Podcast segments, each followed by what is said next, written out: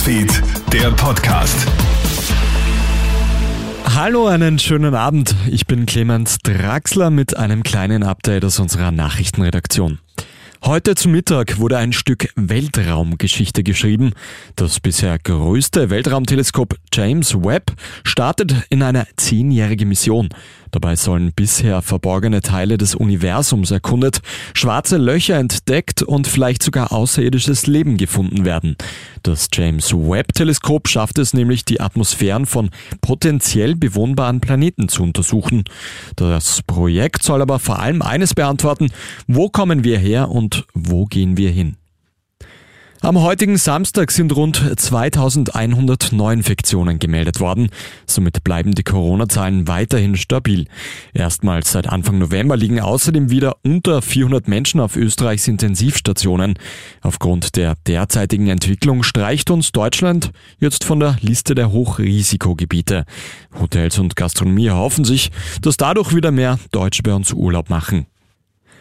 Altkanzler Sebastian Kurz soll Medienberichten zufolge einen neuen Job haben, weit weg in den USA.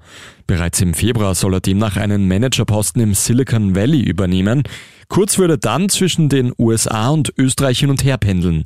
Der ehemalige Bundeskanzler soll außerdem internationale Aufsichtsratfunktionen annehmen. Das neue Engagement soll bald auch offiziell verkündet werden.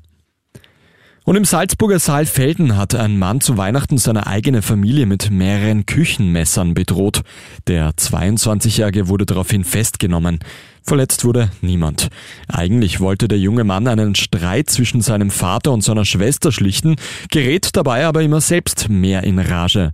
Die zur Hilfe gerufene Polizei nimmt den 22-Jährigen schließlich fest. Für ihn gilt jetzt ein Betretungsverbot der Wohnung der Familie. Das war das Update für heute, den 25. Dezember. Ein weiteres, das gibt's dann wieder morgen in der Früh. Einen schönen Abend noch.